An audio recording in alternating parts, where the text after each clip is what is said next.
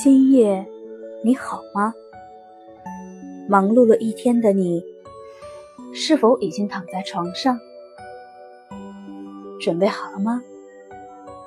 让团子和你一起开启晚安夜读，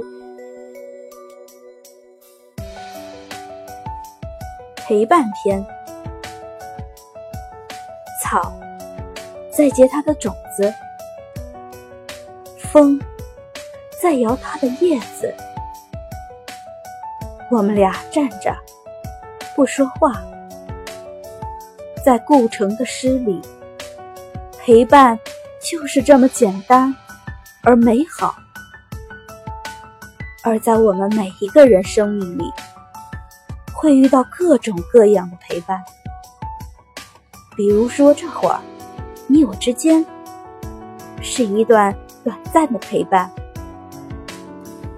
比如说我们的学生时代和我们的同学，那是几年的陪伴；还有一种陪伴，是生命里血脉注定的一生的陪伴，那是我们和父母、和孩子之间的陪伴。